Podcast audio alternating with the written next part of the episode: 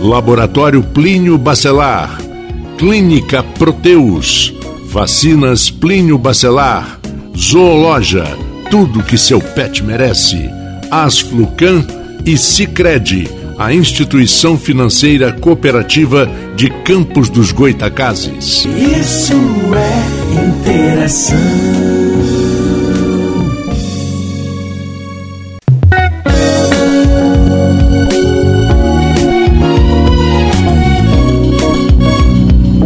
17 horas e 57 minutos. Nós vamos iniciar agora o programa Interação. Oferecimento hoje temos um início de um, de um, um apoiador novo aqui no Interação, o Cicred. O Cicred que Centro-Sul que passa a fazer parte do, do, da nossa lista de apoio, que tem Zoológica Pet Shop laboratórios, é, as empresas Plínio Bacelar, é, Clínica Proteus, Vacinas Plínio Bacelar, Asflucan e Zoológica, como eu já falei, e juntando a eles o nosso novo patrocinador, que é o Cicred, que é a cooperativa Centro-Sul de instituição bancária e hoje, daqui a pouquinho, o nosso parceiro Alfredo Diego estará aqui para participar e nós vamos conversar com Cláudio Borba, que é auditor fiscal subchefe da região norte fluminense, é, com especialidade em direito tributário e legislação tributária estadual. Eu estava conversando aqui fora do ar com o, o Cláudio e a ideia, explicando, boa noite Alfredo, boa noite é, Cláudio, mas explicando ao nosso convidado que a tendência do programa é ser um bate-papo. E nesse caso específico de, de leis tributárias e, impostos, isso, tor tentar tornar da forma, a explicação da forma mais popular possível. Porque é, se muita gente preparada, às vezes não sabe o que, que é exatamente uma alíquota. Imagina o, cidadão normal né, do, do, dia a dia, de classe média baixa, não entende, é muito complicado.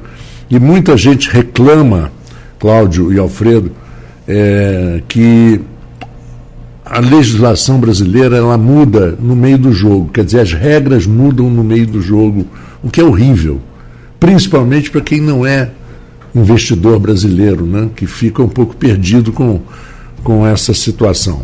Antes da gente começar, eu só quero fazer uma menção ah, que a Prefeitura Municipal de Campos e a Secretaria Municipal de Educação convidam para o terceiro seminário de tecnologias e mídias digitais, terceira feira de educação, inovação e tecnologias, dia 13, que é amanhã, 14 e 15 de setembro, eh, no Teatro Trianon e na UENF é, esse seminário de tecnologias digitais na educação é de uma importância vital. Uma pena que o convite chegou assim muito em cima, a gente não pôde agendar uma entrevista adequada para isso. Mas uma boa noite, Alfredo. Boa noite, Cláudio. Boa noite, é um prazer estar aqui com vocês. De uma certa forma, retornando a casa, já fui colunista da Folha da Manhã durante alguns anos. Então é um, com muita satisfação que eu aceitei esse convite. Alfredo, boa noite. Boa noite aí, meu amigo Marco Antônio, mais um programa. Meu amigo Cláudio, todos os ouvintes aí que acompanham o programa Interação. É, fizemos o convite ao Cláudio. Já, já há alguns meses a gente vem tentando essa agenda, né, Cláudio? É. Acho que é um assunto muito importante que vem sendo discutido nos últimos tempos, que é a questão da reforma tributária. Acho que é um assunto que impacta a sociedade de forma geral tem muitos pontos realmente a ser discutido. Os prós e os contras não vão ter oportunidade hoje no nosso programa da gente estar tá trazendo mais conteúdo, mais conhecimento ao ouvinte. É, exatamente, esse é o objetivo. Eu tenho colocado sempre nessas palestras que tenho dado em entrevistas a respeito de reforma tributária, é, colocar o problema de uma, através de uma linguagem simples é, é, e que todo mundo tem acesso.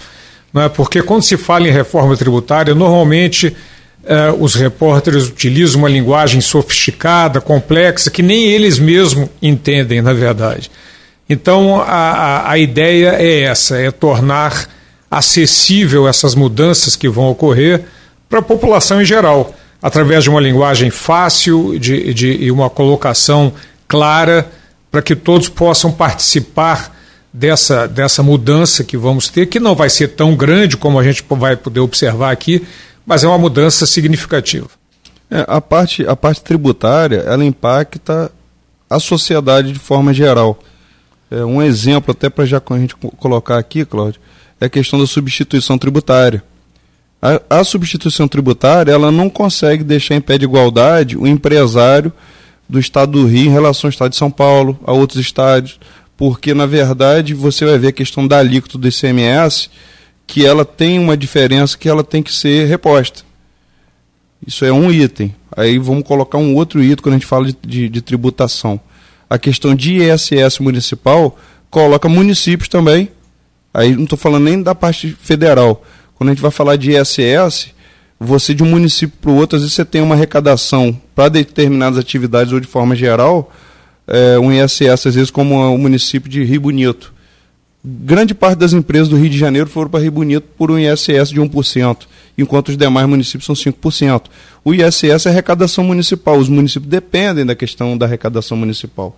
Aí vamos para a questão dos códigos é, federais, que aí impacta a questão da reforma tributária, como o Cláudio hoje também vai apresentar.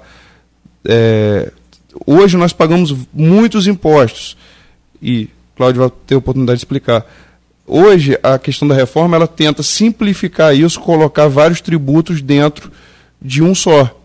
Mas tem categorias que acabam não sendo atendidas, porque aí também depende de algumas aprovações no código, não é isso, Cláudio? É, na verdade, assim, nós temos em nível de direito tributário, temos a Constituição Federal que estabelece as normas gerais aplicáveis ao direito tributário e temos a legislação infraconstitucional, que é a legislação abaixo da Constituição e uh, a União tem a sua, com seus sete impostos, os estados com seus três impostos e os municípios com seus três impostos. Então é uma colcha de retalhos que torna, inclusive, muito difícil o entendimento. Uma empresa, por exemplo, que vem de fora para se instalar no Brasil com várias filiais, ela tem uma dificuldade imensa, porque ela precisa de uma equipe de advogados para um estado, para um município, com alíquotas diferentes, isenções, etc. Este inclusive, Alfredo e Marco Antônio, é o, um dos principais objetivos da reforma tributária. Fazer, juntar vários impostos, como nós vamos ver, e criar uma legislação única, aplicável a todo o país.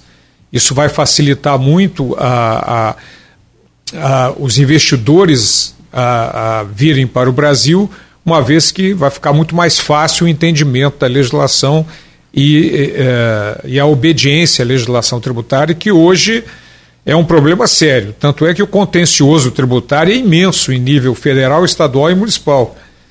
Isso realmente é um dos objetivos, é simplificar essa sistemática. Não, não podemos ter a ilusão de que vai haver uma queda de arrecadação. Isso absolutamente. O país o, o Brasil, de, dos 30 países que mais arrecadam no mundo, ele está na 15 colocação. Dos que mais arrecadam. Mas com um problema gravíssimo. Nós temos dois índices. Um, que é o IDH, o Índice de Qualidade de Vida, e o, e o outro índice mais recente, que mede o retorno do dinheiro arrecadado em benefício da população. O Brasil, nestes dois índices, é o pior dos 30 países que mais arrecadam. Ou seja, nós temos uma arrecadação muito alta, o índice de qualidade de vida da população baixa e um retorno desse, desse dinheiro para a população extremamente ruim. É o pior dos 30 países que mais arrecadam. Então, esse é um cenário que a reforma tributária pretende mudar. Você acredita, é, Cláudio, que um problema também que nós temos aqui, primeiro, essa história do ICMS num estado ser maior, menor no outro, ICS, como acabou de falar o Alfredo, é, e a gente vê, por exemplo, reflexos. Aquela região de Rio Bonito, por exemplo, ela tá, as estradas, tanto as, as municipais como as, as estaduais e até a BR-101, que passa ali em frente, estão cheias de armazéns que foram construídos recentemente, que são claramente centros de distribuição. Então, por exemplo, pega uma grande empresa de São Paulo, eles vão colocam ali boa parte do estoque, e aí quem compra daqui paga um, um, imposto às vezes menor, às vezes maior, vindo daquele centro de distribuição. Eu não sei como é que isso funciona. Não é só isso não, Marco Antônio. Vamos colocar, a maioria dos escritórios de representação no Estado, que eles não precisam de estrutura, só precisam ter um escritório físico, e eles tiram nota do, de serviço, eles estão com a sede em Rio Bonito. Na verdade, Sim. às vezes eles não estão nem gerando emprego no município, estão deixando a arrecadação lá mas tirando de outros municípios. Mas é isso que eu ia completar. Isso não gera, por exemplo, um, uma, uma, uma trampa. Quer dizer, o cara compra o carro com placa de Espírito Santo e paga o, o IPVA mais barato do que no estado do Rio de Janeiro. E é. por aí afora. Isso aí provoca. Eu gostaria, eu gostaria né? até uma, um jeitinho de fazer até algumas ponderações agora, porque isso, isso vai ser trabalhado durante o restante do programa um ponto que a gente pode ser discutido. Uhum. Pegar um Portugal como exemplo. Tem o, o IVA, se eu, não, se eu não me engano, que é um é, imposto, lá. Que são, são três impostos em Portugal que são concentrados, que na verdade, como ele falou, você vai ter um, um, um municipal, um da província e um federal. Eu vou dar o exemplo de outro país, porque eu também tive a oportunidade de conhecer. Fui, inclusive, para estudar como que seria a implantação de uma empresa. Paraguai. Lá tem a lei Maquila ou Máquila, não sei a pronúncia certa. no Paraguai, você coloca uma empresa hoje, você paga 1% de imposto. E o salário mínimo no Paraguai é o mesmo, é equivalente ao do Brasil. Só que você não tem a carga tributária em cima da, da parte social do funcionário. E a lei Maquila ou Máquila, ela facilita hoje, e isso é um assunto para ser discutido aqui hoje, que uhum. e, gente, e, aqui não teve bate-bola antes da gente, eu, é, eu e Cláudio, é, não. Mas isso é um assunto interessante para ser levantado, porque é, lá atrás a, a, importação de produto da China ela, ela tinha dificuldade, tinha barreira para entrar direto no Brasil. E o Paraguai hoje, ele é um país dentro da América do Sul que ele com 33% do produto nacionalizado no Paraguai, ele é um produto Mercosul, ele entra no Brasil nos demais países pelo Mercosul. Você só precisa ter 33% do custo comprovado daquele produto que entra da China. E, na verdade, ele entra na China, no Paraguai, passando por dentro do Brasil. Ele desembarca no Brasil, atravessa, chega no Paraguai o cara vai fabricar tênis. Compra o tênis, ele vai comprar a caixa de papelão, o cadastro lá, ele, ele, ele conseguiu colocar 33% de custo paraguaio, produto chinês está legalizado, está tá no Mercosul. E aí eu vou falar um, um terceiro quesito que acho que vai ser importante também para para nossa entrevista. E essa demanda, esses produtos que entram hoje também direto da China, seja através da Shein, AliExpress, dessas empresas todas, elas não estão sendo taxadas de imposto. Isso é uma coisa que tem que ser discutido, porque está matando o comércio brasileiro. Esse produto não gera emprego no Brasil, está gerando emprego lá na China. As autoridades até agora não, não atentaram para o mal na economia do Brasil que está sendo feito de produto importado sendo vendido hoje no Brasil através das, da, da, das mídias digitais, mas a consequência vai ser de desindustrialização no Brasil. É, já que a gente está falando de arrecadação, cada vez mais nós vamos ter pessoas desempregadas, nós vamos ter inteligência artificial também já tirando mais emprego, a gente vai ter que discutir aonde o governo vai conseguir arrecadar em cima de toda a população. Ninguém está atentando para a grave crise que está vindo, porque nós estamos hoje cada vez mais fazendo, encerrando atividades de categorias, tanto na indústria quanto no comércio. Isso tem que ser uma coisa, e isso sim, quando a gente está falando de, de, reforma tributária, a, o assunto principal hoje era como que você taxa quem faz a concorrência desleal com aquilo que é produzido e comercializado no Brasil. Vou passar a bola para o Cláudio agora. É. é. eu só vou colocar uma coisa. Sim. Nos Estados Unidos, é, dependendo do estado, também tem umas variações, por exemplo, Nova York 7%, outros estados ali do lado 6,5%, mas é basicamente isso. É um imposto só, né? É. É, a esse... ideia do, do imposto único era essa, que acabou, quase que foi agregado. A quantidade, o imposto único vai, não vai ser o único. É, a, a, reforma tributária, ela, ela, ela, visa exatamente um dos aspectos, é esse. Com relação ao que o Alfredo falou antes, a gente comentar dos impostos, é, há um, uma das políticas dessa reforma tributária é a taxação da importação cada vez mais e a desoneração da exportação, fazendo com que o país possa exportar mais e importar cada vez menos.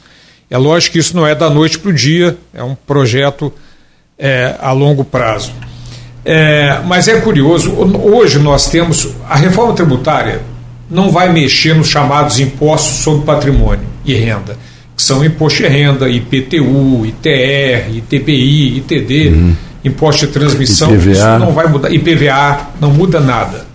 O que vai mudar são os impostos sobre o consumo, que são o IPI, o ICMS, o ISS, a COFINS e o PIS, que são contribuições para a Seguridade Social.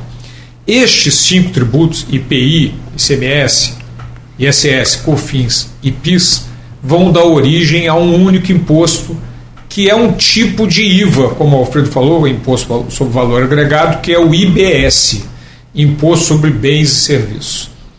Com uma legislação única federal.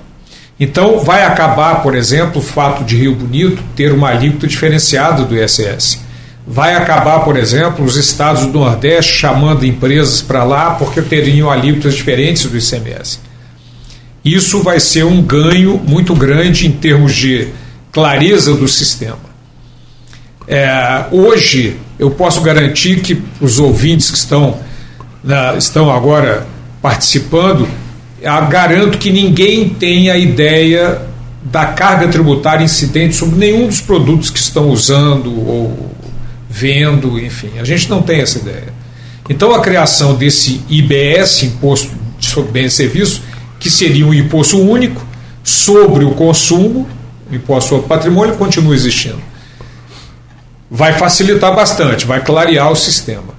E tem um aspecto curioso nesse IBS, porque hoje, por exemplo, um indivíduo que ganha um salário mínimo, ele vai comprar um quilo de carne, ele vai pagar, vamos colocar, cinco reais de imposto. O indivíduo que ganha 20 milhões por mês, ao comprar essa mesma carne, paga exatamente o, a, o mesmo valor de imposto. Então, os impostos sobre o consumo, eles não têm como ser graduados de acordo com a capacidade econômica de quem está comprando, porque não se sabe a capacidade de quem está comprando. E esse IBS tem uma característica interessante. Ele será devolvido aos mais pobres. Essas pessoas com CPF farão as suas declarações com imposto de renda e, a partir de um determinado nível de pobreza, esse IBS que foi pago por essas pessoas será devolvido para elas, fazendo com que haja uma diminuição dessa desigualdade. desigualdade. É, um esse, é um, esse é um aspecto bem interessante, que depende, evidentemente, de uma organização maior com relação a, a, a o cadastro dessas pessoas, mas é um aspecto bem interessante desse IBS. E além disso, existe um outro imposto que vai ser criado com a reforma tributária, que é o IS, Imposto Seletivo, que vai incidir sobre cigarros, bebidas alcoólicas e tal, produtos, vamos dizer assim, supérfluos, a gente pode chamar. E esse é um imposto que vai onerar bastante esse, esses tipos de produtos. Então, a ideia da reforma tributária é muito simples. Pegar esses cinco tributos, IPI, CMS, ISS, PIS e COFINS, criar o IBS, Imposto sobre Bens e Serviços, que é um imposto, é um IVA sobre o consumo, e o IS, que é esse imposto seletivo sobre alguns bens, principalmente sobre bebida e, e cigarros, é, o, o, o Cláudio, eu já, já, já acompanhei há pouco tempo, vi um vídeo mostrando que do salário que todos nós ganhamos, praticamente 25% daquilo que a gente ganha sobra para a gente realmente em dinheiro. Porque 17%, dependendo da faixa, vamos colocar 17% de imposto de renda, você vai botar uma gasolina no carro, dos 100 reais que você botou de gasolina, 50 reais só, só ali já é imposto, num saco de feijão, acho que 36%, você está pagando direto na nota de imposto. No final da conta, você trabalhou um mês inteiro, teve lá, ganhou 5 mil reais, da, desses 5 mil reais, 1.500 reais sobrou para você, o resto foi todo de forma tributado para o governo, de é, alguma forma. Sem dúvida. E se houvesse um retorno dessa. dessa isso seria ótimo. Eu, eu queria colocar exatamente é, esse problema da bitritributação e coisas que você paga duas, três, quatro vezes. E, e isso, é um, isso é um outro assunto até é. para ser eu acho, eu acho que a gente pode até curioso, jogar isso para o segundo segmento. O curioso disso tudo é, é que eu, não é proibida a bitributação no Brasil. É, as pessoas acham não há uma proibição nesse sentido. Tanto é que nós, hoje, quando nós compramos um carro, nós temos IPI, temos ICMS, temos IOF se for financiado, temos, uhum. vai incidir o IPVA, enfim. É, não há uma proibição de bitributação no Brasil. O que existe é uma, é uma proibição de criação de novo imposto é, que tenha a mesma incidência de um anterior. Mas quando você fala de IPVA, embora o IPVA não esteja nesse, na reforma, reforma. é um verdadeiro absurdo que acontece no Brasil, porque você paga uma fortuna de IPVA por ano. E o, você vai pagar pedágio. E você vai pagar pedágio, hum. e o pior, as estradas estão destruídas. É.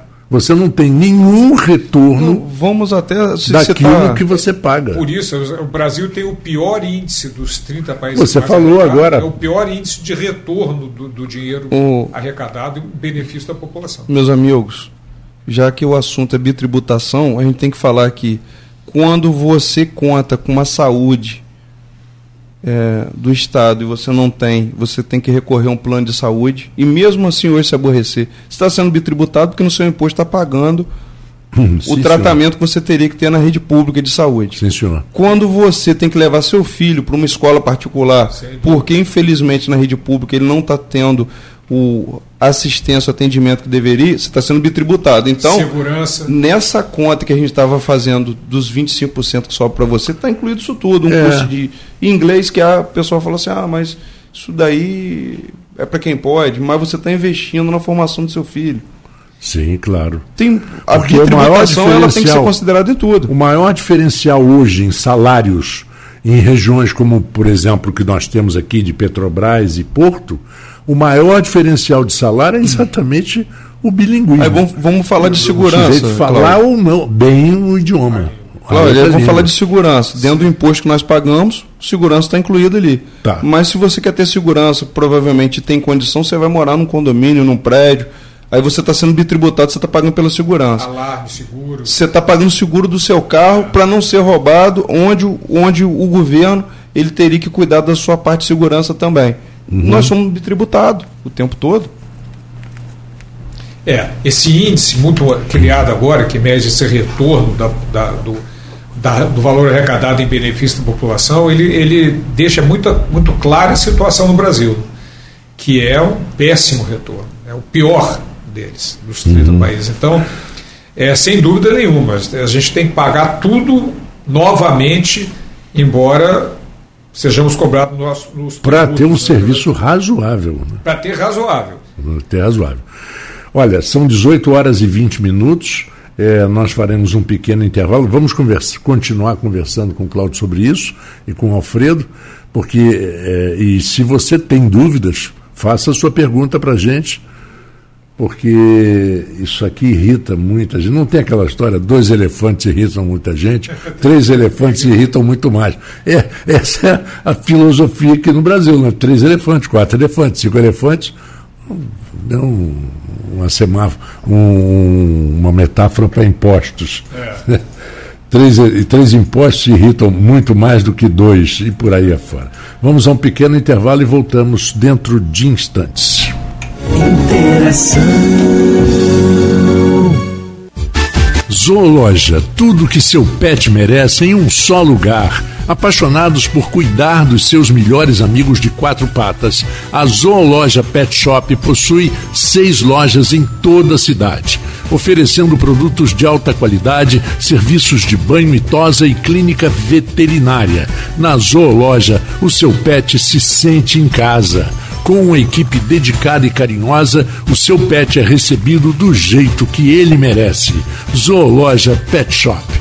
Quando se pensa em exames laboratoriais, logo vem em nossa cabeça Laboratório Plínio Bacelar. Exames de rotina e os mais complexos, como exames de genética e biologia molecular, através do setor de Biomol. O Laboratório Plínio Bacelar acompanha a tendência mundial em exames laboratoriais, com o que há de mais moderno e tecnológico para garantir o melhor resultado, auxiliando a classe médica na prevenção, no diagnóstico e no tratamento dos pacientes. Laboratório Plínio Bacelar Compromisso com a qualidade desde 1942. Asflucan, Associação Norte Fluminense dos Plantadores de Cana. Estamos há 75 anos cuidando dos interesses do fornecedor de cana. Agro é cana. Agro é geração de emprego. Agro é desenvolvimento. Asflucan, a sua associação lutando por você. Poupança é poupança, todo mundo tem. Para comprar moto, carro ou o que lhe convém. Para ir para Nova York ou para Belém. Para morar melhor pro futuro do neném. Para se aposentar bem. Para não dever para ninguém. Para as urgências que sempre vem. E se for do Sicredi, hein? Rende milhões em prêmios também. Concorra a milhões. Lindos no seu bolso. Bem, mais, poupe sem parar. Poupe bem, pra poder ganhar. Sicredi, gente que coopera cresce. Vacina Plínio Bacelar, uma clínica moderna com atendimento personalizado. Atenção especial para gestantes, idosos e crianças. Médicos especializados, enfermeiros e técnicos de enfermagem com consultoria para tirar dúvidas sobre todos os tipos de vacina e a atualização do cartão de vacinação. Vacina Plínio Bacelar, equipe e estrutura para atendimento domiciliar, escolar e nas empresas, em qualquer lugar da região. Rua José do Patrocínio 89, com estacionamento próprio. Telefone 22 32 34 34 30. 22 9 99 43 93 69. Vacina Plínio Bacelar. Cuidando bem de tudo que te faz bem.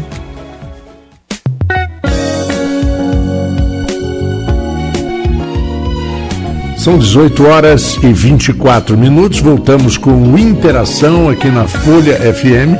Eu sou Marco Antônio Rodrigues, aqui ao lado do Alfredo Jegues. E, Alfredo, continuando aí com essas histórias dos impostos, que são. Intervalo aqui, nós lembramos que a monarquia no Brasil caiu por conta do quinto, né? É. A gente pagava 20% de imposto. Era o quinto dos infernos. Era o quinto dos É o infernos. Quinto dos infernos, E exatamente. hoje a população tá mansa, aceitando bem, aí pagar quase que metade. É. É o, você quando tem uma- um povo tranquilo e Manso. e manso ah, fazem o que querem. né? Faz parte do jogo. Você, a gente falou da educação, falou de segurança, falou de Saúde. de saúde.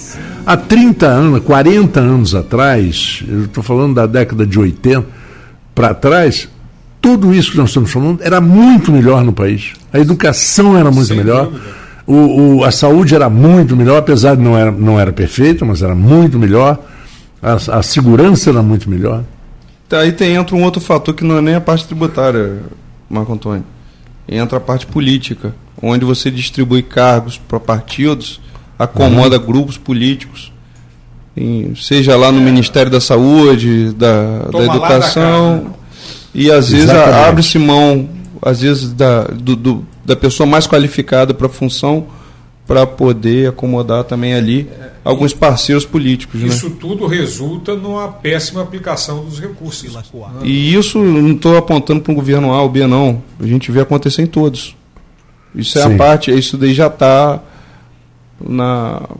Infelizmente a gente vive. Mas, voltando aqui na, na parte. Vamos, vamos retomar a questão do quadro tributário. O que que de imediato hoje a gente vai começar já a sentir? O que que a gente, qual- quais são as primeiras informações para onde a gente todo mundo vai começar hoje É. a sentir essa mudança? Na verdade, o Código Tributário Nacional ele é uma lei complementar que estabelece normas gerais aplicáveis à União, Estado, Distrito e Município. E ele, na reforma tributária, não vai sofrer modificação praticamente nenhuma. A não ser a extinção desses impostos que eu coloquei, que é o IPI, o ICMS, o ISS, o COFINS e o PIS. O resto do Código Tributário ele é dividido em dois livros, permanece intacto, sem nenhuma modificação com a reforma tributária. O que vai mudar é essa incidência desses impostos tentando facilitar. Mas com um detalhe curioso: essa modificação ela vai ser paulatina durante 10 anos. Só daqui a 10 anos é que vai haver a substituição total destes cinco impostos pelo IBS. E nós temos uma outra característica que o Marco Antônio colocou no início da nossa conversa, bem interessante no Brasil. Vamos imaginar que hoje um indivíduo que está no Piauí compra um carro. O dinheiro é dele, lá do Piauí. Quando ele compra esse carro produzido em São Paulo, o, imposto ficou para São Paulo. Então isso cada vez concentra mais o imposto nos países, nos estados produtores, em detrimento dos estados consumidores, para onde deveria ir o dinheiro. Posso fazer uma interrom um, interromper um pouquinho? Com a exceção do royalties de petróleo, do de petróleo e, de, e da, da energia elétrica, que São Paulo deu uma grande banda rasteira no Rio de Janeiro Isso. e no Paraná. É. Com a, né, a anuência da, da, da, da Constituição do, do resto do país, a Constituição de 88. Será que isso vai ser anulado? Não, Porque o certo é o ICMS ser cobrado no Estado que produz. De origem. De origem. É. Não então, é, com a criação do IBS, a gente tem uma notícia boa e uma ruim. Com a criação do IBS, vai acabar essa questão do ICMS e vai ser uniforme em todo o país. Só que a boa notícia é que esse, esse IBS ele será devido para o estado onde tiver o consumidor e não para o estado produtor. Essa é a boa notícia. A má notícia é que o período de transição vai durar 50 anos. Ou seja, provavelmente os nossos netos e bisnetos é que vão viver essa modificação. Uhum. É, quando ah. chegar a hora, muita coisa já mudou. Já mudou, é verdade. É, é vai ser essa transição vai ser paulatina durante 50 anos. A, a, a, mudança da cobrança do imposto para o Estado consumidor e não para o Estado produtor. Infelizmente, a gente tem no, no país uma, uma, uma coisa que se repete e, e, e, que só acontecia no Brasil, aquela história da lei que não pegou. Né? Eu me lembro que no início, nos anos 70, era lei o cinto de segurança, mas não pegou. Na época não pegou. Só passou a pegar quando a multa passou a ser cara. Aí ela passou a pegar. E quando as pessoas começaram a se habituar com aquilo, e as crianças começaram a aprender na escola, de uma forma ou de outra, que tinham que usar o cinto de segurança e falar para o pai, ô pai, bota o cinto de segurança aí. É. Não, não, passa no, no, semáforo vermelho, não, porque é perigoso. Marco Quer dizer, é educação. Hoje, hoje a gente vê que assim, o governo. É, é até uma, uma reforma tributária que está atrasada pelo menos uns 20 anos. Há quanto tempo vem sendo discutido que a gente precisava aprimorar a questão tributária, reduzir ou é, unificar os impostos para que a classe produtiva também e parte de serviços consiga sobreviver. Antigamente, acho que na verdade a pessoa recolhia guia de vários impostos para pagar pelo menos 20 anos, muita coisa já vinha, pelo menos acho que nos, nos últimos 20 anos já vem sendo aprimorada, mas a gente ainda está um pouco atrasado em relações a países mais avançados. Não, sem dúvida. Né? E, e a, o objetivo da reforma é esse, é simplificar. Esse é o maior objetivo, simplificar é, para todo mundo, né? para as pessoas que estiverem consumindo saber exatamente qual é a carga tributária sobre aquele produto e para quem vai pagar, que é o empresário, o comerciante, o prestador de serviço, poder se programar com um único imposto, fica mais fácil em qualquer região do país, vai ser igual. Então, nesse sentido, é, não vai mudar nada, como eu disse, hoje nós temos em torno de 35% do PIB brasileiro é, arrecada, é tributo. É, isso não vai mudar, não vai diminuir, ninguém pode ter essa esperança, mas vai haver essa simplificação do sistema que é o objetivo maior da reforma tributária. É, tem uma coisa também, Cláudio. O governo ele não conseguia identificar a movimentação financeira de muita gente, às vezes, que não se enquadrava no recolhimento de imposto de renda, porque às vezes não tinha renda para a declaração, mas a partir do momento que está implementado uma nova forma de transação de moeda, que é o Pix, Pix. todo mundo que tem uma conta no banco hoje, ele está sendo monitorado pelo governo. E quem acha Uhum. que não é obrigado a pagar imposto, em muito pouco tempo o governo vai começar a cruzar as informações e vai saber realmente o que você movimenta na sua conta.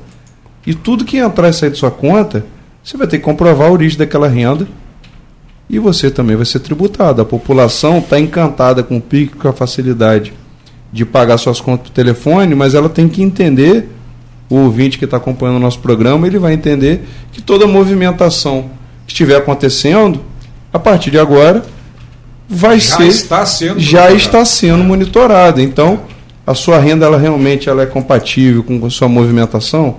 Isso daí o governo vai arrecadar em cima disso também. Né, sem dúvida. É, a- a- uma das formas de fiscalização mais eficientes. né? Até porque aquela famosa hum, surgiu uns 15 anos atrás, 10 anos atrás, a nota fiscal paulistana. Você comprava o CPF na nota, CPF na nota. Nós tivemos aqui, era, os seus talões valem milhões. Era Mas uma- olha uma só, coisa mas semelhante. eu, eu acho que quando você. Mas era uma forma de controlar. Isso, Sem isso, dúvida. isso é uma coisa, por exemplo, a gente acho que abordou isso com o secretário de Fazenda aqui, Uhum. com o Márcio Morales. Quando você coloca, até o- criando até um benefício para o contribuinte, onde todo mundo exige lá a sua notinha do serviço, o cara foi cortar um cabelo, lavou um carro, você está ajudando na arrecadação do município e você também está colocando todo mundo na mesma condição de igualdade.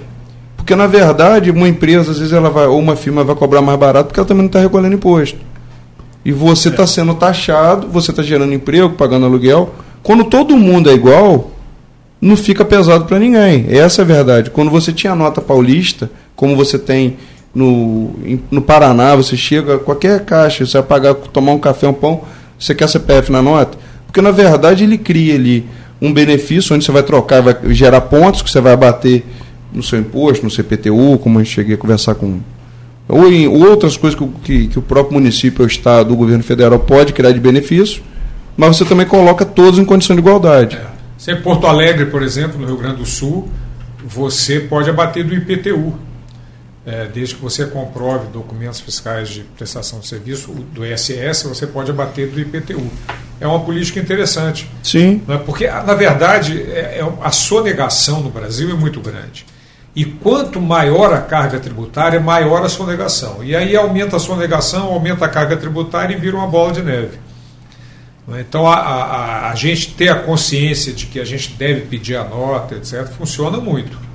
Coloca, como o Alfredo disse, coloca em igualdade todos os prestadores de serviço, né? porque senão aquele que não emite a nota Ô Cláudio, nunca vai. assim, só o informal hoje ele consegue sonegar praticamente. A empresa hoje você compra com nota fiscal eletrônica, então o governo está te monitorando. Ele também sabe, ele controla o seu estoque, ele sabe o que você vai vender. Não, ele, ele, ele, ele vai cruzar suas informações Com com o a- seu fluxo financeiro. Entendeu? Com as, as, as administradoras de cartão de crédito, elas são obrigadas a prestar informação para o governo, para o Estado. Aí você tem o e-social hoje movimentação. que, que monitora toda, toda a sua parte trabalhista dentro da sua empresa. Hoje o empresário está totalmente cercado, entre aspas, pelo. pelo a gente estava até falando aqui, quando a gente falou da questão da bitributação e, da, e dos pontos falhos dos governos, tanto estadual como federal, educação, no segurança, mas tem uma coisa que o governo é muito bom.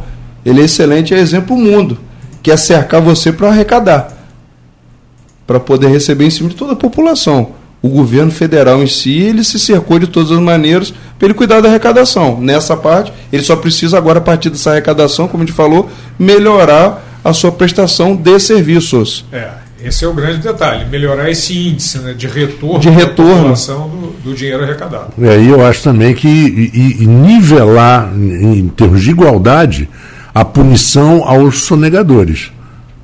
Porque o sonegador pobre, ele é punido. O que não é pobre, ele É. tem um jeito de se livrar. Ou, ou até com uma penalidade igual, mas que para o pobre representa muito e para o que tem muito dinheiro não Não representa, representa nada. absolutamente nada. absolutamente nada. Ele paga rindo, acha graça e continua sonegando. Continua sonegando. Sem entrar no mérito de lado A ou lado B, com a pá de cal que foi jogada em cima da Operação Lava Jato aí, mostrou que para quem tem dinheiro, para quem roda na, na alta cúpula, na, na alta, na nata aí da, da política e dos empresários, a, a justiça ela só serve realmente para o ladrão de galinha.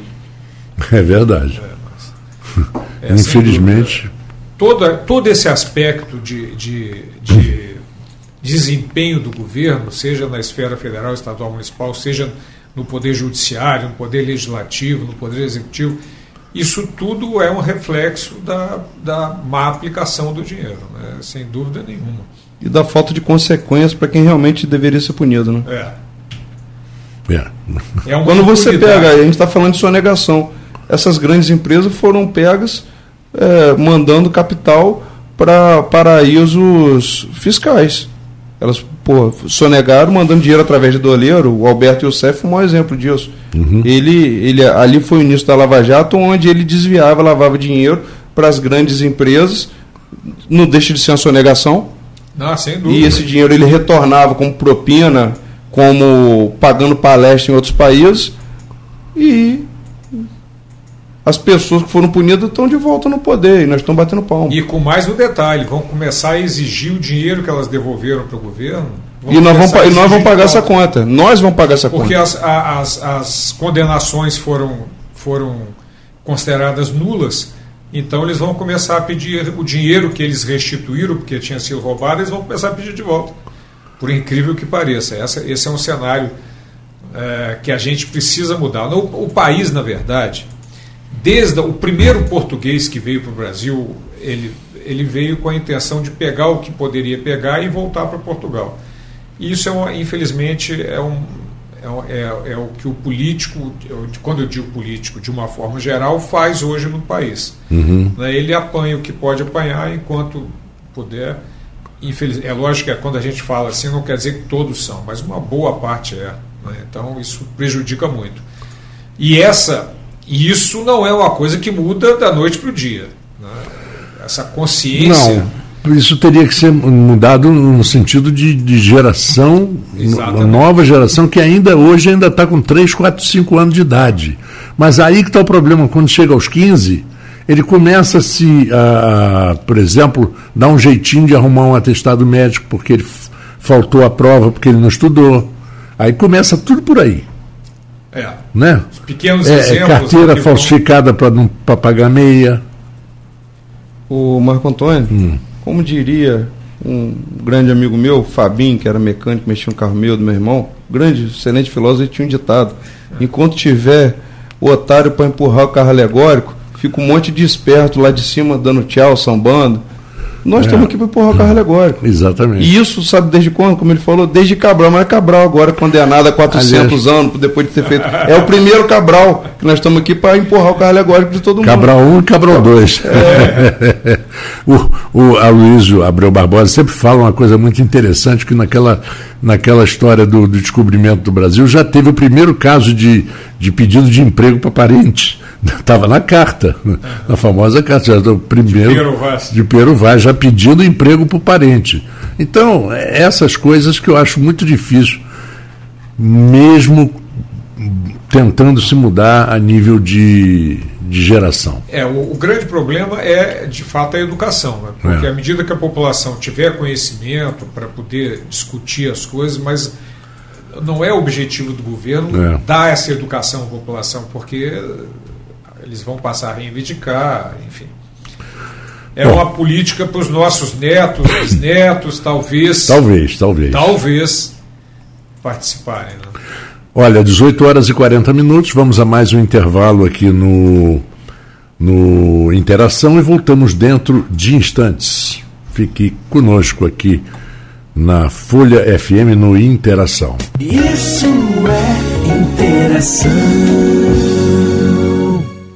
Você busca uma assessoria de investimento confiável e transparente? Conheça a Nauta XP. Oferecemos um atendimento exclusivo com acesso aos mais variados produtos do mercado, inclusive internacionais. Tudo em um só lugar. Somos especialistas em investimentos e já ajudamos milhares de clientes a tomarem as melhores decisões. Quer saber mais? Acesse nauta.vc e fale com nossos assessores. Nauta Investimentos. O nosso compromisso é com o seu futuro.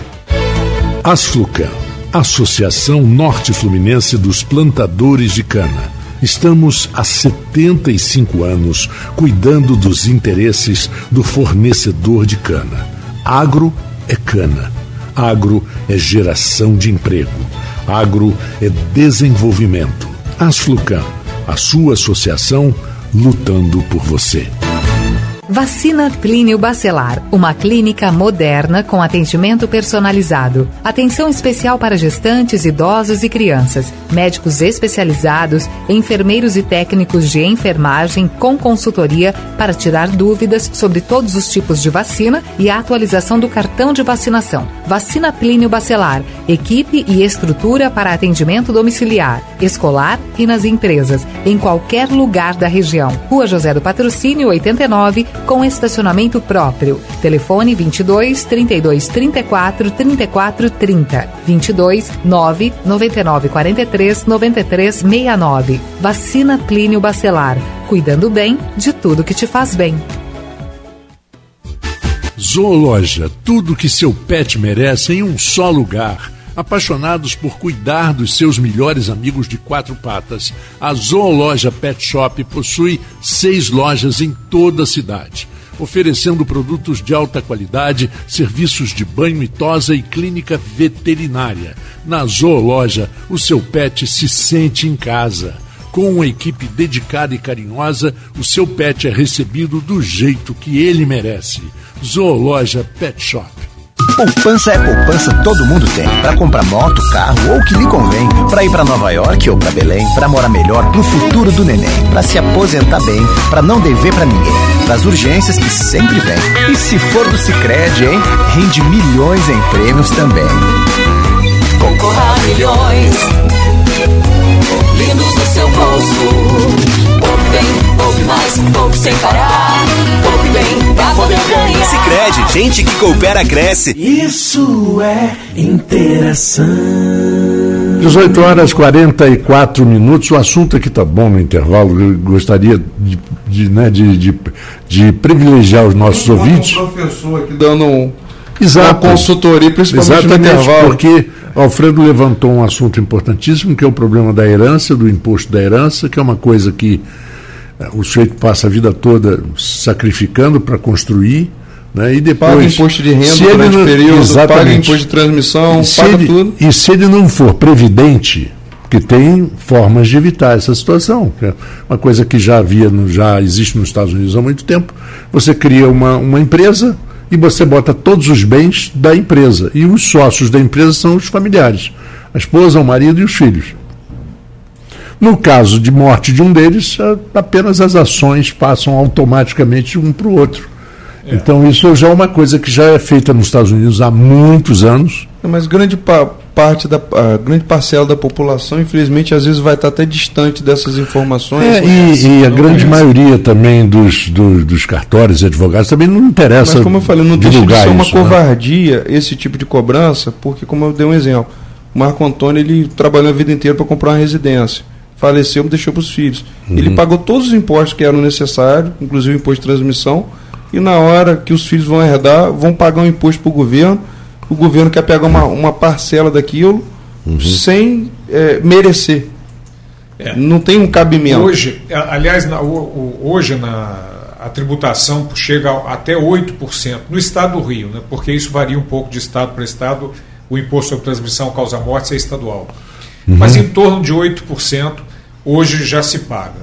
né. Então é uma carga tributária altíssima. Se a gente pensar em três gerações, foram 25% da, da, do, do patrimônio foi embora. E que pode acontecer dentro de um prazo de três anos. Teve uma pandemia, morreu Exatamente. o patriarca, depois veio a segunda geração, faleceu dois anos depois. 8%, 8%, 8%, já vai uma carga tributária altíssima.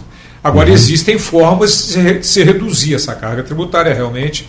Né? Eh, existem maneiras de diminuir a carga tributária, a criação de uma trading familiar, que é o que o Marco Aurélio comentou a respeito dos Estados Unidos, que já existem muitas, muitas, muitas pessoas fazendo isso. Não que elimine. Não, não a- elimina, a mas- criação da trading também é tributada Sim. mas diminui. E, e não só diminui, como diminui os custos do inventário. Né? Tem os custos do advogado, que é um herdeiro a mais. Né? Isso tudo é diminuído com a criação da trading familiar. É, agora, também o Alfredo colocou aqui, a, a grande parte da população não tem conhecimento disso. Nem acesso. E nem acesso à informação nesse sentido. Mas é. E o, a, a, política do, dos atuais governantes é no sentido de aumentar cada vez mais essa incidência sobre a herança. Fazer com que boa parte do patrimônio que o indivíduo conseguiu volte para o governo. É, agora, cabe a nós, população, através dos nossos deputados que vão aprovar essas leis, trabalharmos, né, pressionarmos no sentido de que eles não consigam fazer isso. É, e um outro aspecto também, Cláudia, é você ser previdente. Você tem três filhos, você tem três imóveis, dá em vida. Ou vende em mas, vida. Mas até como doação, mas a doação imposto. é tributada também, Marco Antônio. Não, não tem como escapar. Dessa forma, não tem como escapar, porque o imposto é imposto por transmissão, por doação e causa-mortes. Uhum. Então, mas com você vivo, você pode transferir como se você. Não, mas aí é, mas a do, é doação. A doação. E você vai pagar 2%, 2 de imposto, né? Não, é mais 2 se for ITBI, se for compra e venda. Se for doação, é de 4% a 8%, que é um imposto uhum. estadual. Uhum.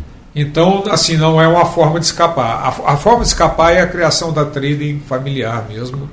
E é, essa é uma forma que simplifica, porque acaba o processo de inventário, acaba as custas do inventário e a tributação sobre a herança que também. É, por, e, e, custa de inventário, eu costumo dizer que é o seguinte: é criar dificuldade para vender a facilidade, né? É um problema. Você tem inventários com 20, 30 herdeiros, que é uma situação que só quem ganha é o cartório. É, sem dúvida. Sem dúvida. É, um, um dos programas que a gente abordou aqui, que foi no programa com o Almir, secretário de Agricultura, o problema da, da, da divisão de terras aqui no município, que a grande maioria da. muitos proprietários é, são herdeiros e não tem posse documento por conta de inventário. Que Você vê como isso é um problema social e nacional. Na verdade, é essa questão hoje precisava é, encurtar esse caminho, é, não criar mais dificuldade, você simplificar essa questão das heranças é, para dúvida. que a população. Aí você vai pegar outro exemplo que a gente teve aqui, Marco Antônio, no programa, eu falando dos imóveis da área central, uhum. que tem que também são heranças e que as famílias às vezes não conseguem nem fechar o inventário por conta de tributos. E aí você vai ficando com casarões abandonados e um centro degradado. Com inúmeros herdeiros, no final fica impossível. Que, aliás, você não sabe nem onde eles Na estão. Na verdade, hoje a gente precisava simplificar essas questões, não criar mais dificuldade. Agora, a reforma tributária não muda nada, por enquanto, nessa, nessa tributação sobre o patrimônio, sobre a herança. Não há nenhuma proposta de reforma tributária no sentido de mudar. Há comentário do atual ministro no sentido de que ele acha que deveria haver uma tributação maior sobre o patrimônio criado por um indivíduo durante a vida no falecimento. Mas isso é uma ideia né, do, do, da, de política ainda. Não, não, não há nada concretizado nesse sentido. Uhum. É, eu vou abordar agora, Cláudio. É, o, o Cláudio, para quem está chegando agora, ligou o programa Interação o Cláudio Borba ele é um ele é um, um advogado tributarista especialista em, na parte tributária. Ele é auditor fiscal subchefe aqui da, da antiga inspetoria de receita a auditoria de fiscalização regional. Eu vou abordar um pouco agora do trabalho que vem sendo desenvolvido ali na, na antiga inspetoria na, na auditoria fiscal. E vamos fechar o nosso programa também falando um pouco uma pergunta para fazer sobre a questão do MEI das alterações que vem agora no microempreendedor individual. Tá ótimo. É, nós, eh, hoje a gente desempenha o trabalho, eu como auditor fiscal subchefe e o Paulo Melo, que é o auditor fiscal chefe da região norte fluminense, a gente sempre tem o objetivo de orientar bastante. Eu acho que uma das funções do auditor fiscal é orientação. É lógico que um instrumento é a multa mas a orientação eu acho fundamental. E esse é o nosso objetivo lá. Né? Existe um, departamentos específicos, inclusive um para o ITD, que é o Imposto por Transmissão Causa Mortes, que a população desconhece, não sabe exatamente como fazer a declaração, como preencher. Então a gente tem um setor que orienta muito e essa política de orientação, eh, o Paulo Melo e eu já viemos trabalhando há muito tempo, nós éramos auditores também chefe e subchefe na região de São Fidélis e agora Campos, então sempre com essa política de orientar bastante e eu tenho certeza que todo mundo que for lá vai ter a possibilidade de receber essa orientação sempre com uma boa vontade muito grande, porque a gente tem a exata noção de que nós somos empregados da população. Na verdade. E tem que ser um facilitador, né? É, exatamente. Agora, um aspecto importante dessa nossa conversa, inclusive no intervalo que a gente conversou, é a respeito do MEI. Né? O MEI é um microempreendedor individual, que é, como o Alfredo estava colocando aqui, é uma transição entre a informalidade e a microempresa. Então, o Sistema Simples Nacional, que é uma forma de recolher vários tributos através de um, um pagamento só, é, nós temos o MEI, a pequena empresa e a empresa de pequeno porte. Ah, o MEI, hoje, é o, o, indivíduo que tem um faturamento até 81 mil anual. Anual, 12, durante 12 meses ele vai dividir esse valor. É, de 81 mil. Há uma política agora é, aprovada pelo comitê gestor, que deve ser aprovado através de uma lei complementar, para passar esse limite para 144.900. Mas veja bem, não é passar o limite, é criar uma outra faixa. Então vai ficar uma faixa até 81 mil e outra faixa de MEI de 8, acima de 81 mil até 144.900. Como funciona o simples? Que você Como trabalha por faixas. Simples por faixa. Só que isso a partir de 2024. É, vai haver uma pequena mudança, até 81 mil recolhimento de 66 reais e até 144.900 recolhimento de 80 e poucos reais, que é um recolhimento, a gente tem que uhum. admitir, baixo mesmo. É baixo. Pra... O que acontece, infelizmente, com relação ao MEI, é que existem muitas formas que as pessoas acabam, ah, montam uma loja e criam vários MEIs para aquele mesmo estabelecimento.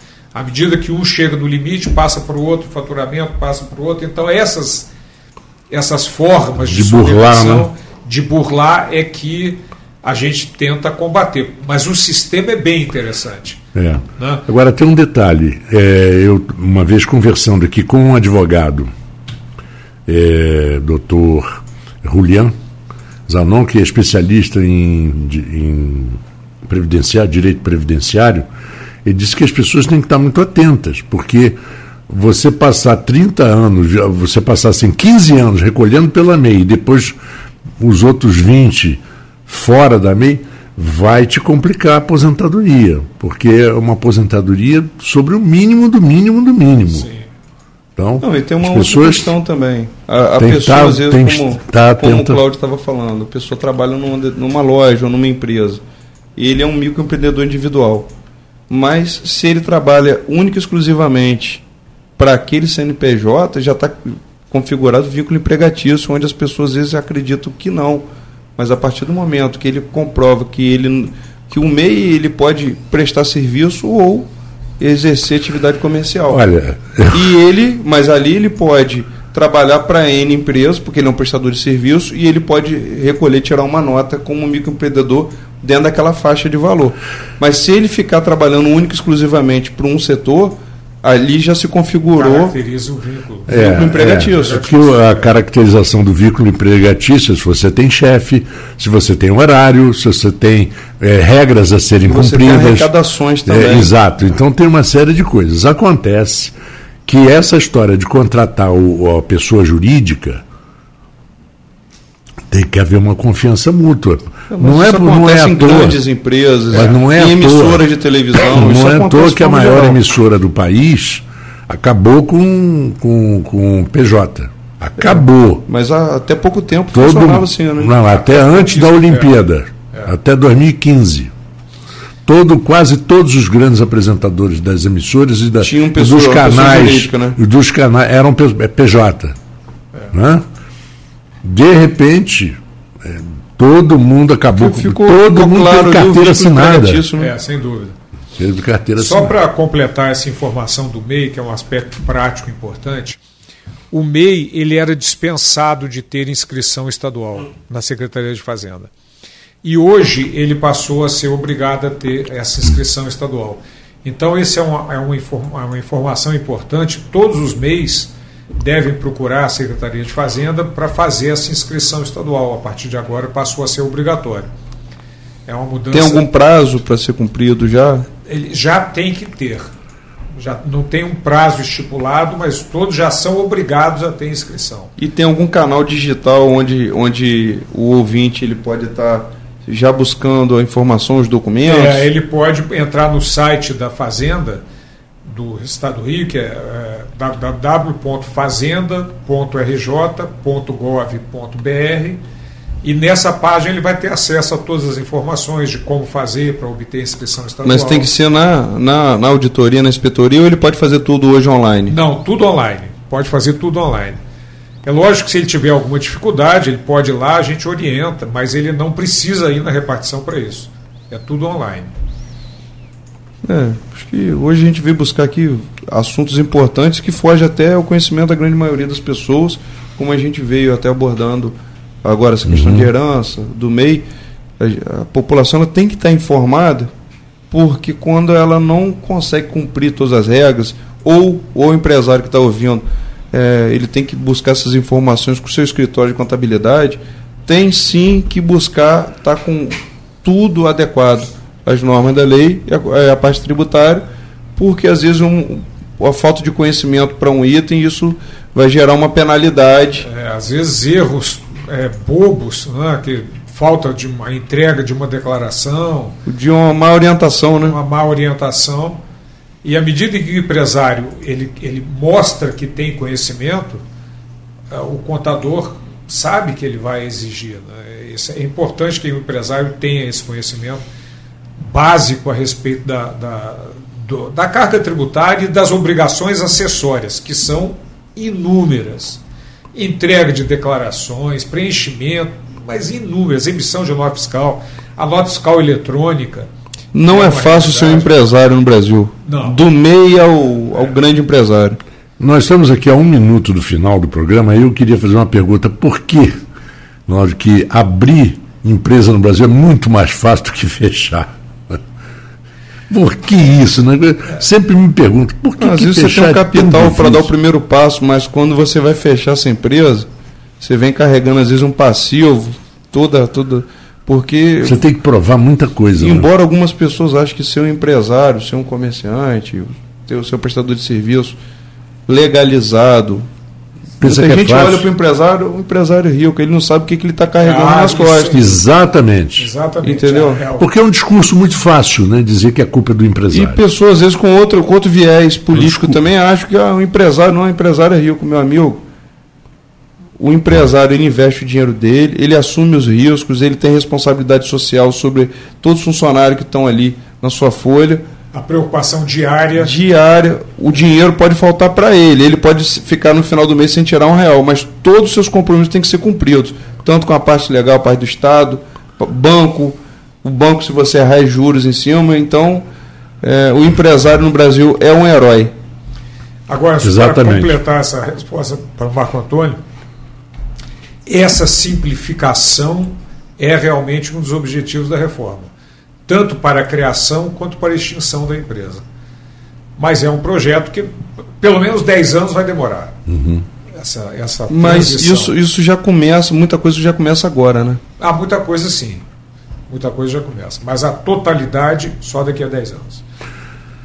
Bom, são 19 horas e um minuto. Encerramos aqui o Bate-papo. bate-papo E o agradável. podcast, a gente E o vem podcast. discutindo que não é um programa, é um podcast, É um podcast, ele claro. fica salvo nas redes, a pessoa pode assistir, compartilhar a todo momento. informações pode- importantes não que só a gente. eh, em real time, em tempo real, como também amanhã. Depois você pode visitar o site da Folha FM e ir lá e buscar pode estar o no seu podcast. carro, na sua casa. E eu quero agradecer ao Cláudio pela presença, por esclarecer É, agora essas coisas vão começar a pipocar, né? As dúvidas e as perguntas. Eu nem acessei as poder redes contar sociais com você saber se novamente. tinha perguntas. Eu acabei nem vendo se tinham perguntas aqui, porque está fluindo aqui a nossa, a nossa Exatamente. entrevista, nosso bate-papo. E, e esse é um aspecto que, para mim, é profissional e pessoal. né? As duas coisas, eu, eu- eu tenho a profissão de orientar como auditor fiscal e o aspecto pessoal. né? Sempre fui professor, então tem a, o. Fui professor e colega de turma, que nós chegamos a fazer algumas matérias na Faculdade de Direito junto. Ele, ele já lecionava na Faculdade de Direito sobre Código Tributário e, ao mesmo tempo, acho que nós entramos na mesma turma 99, não foi? 98? É, 99. Ele era da turma 5, eu era da turma 1. Pois é. Muito obrigado. eu Muito que obrigado, agradeço o Cláudio. convite, um abraço para todos. Muito obrigado E- aí, Cláudio, pela.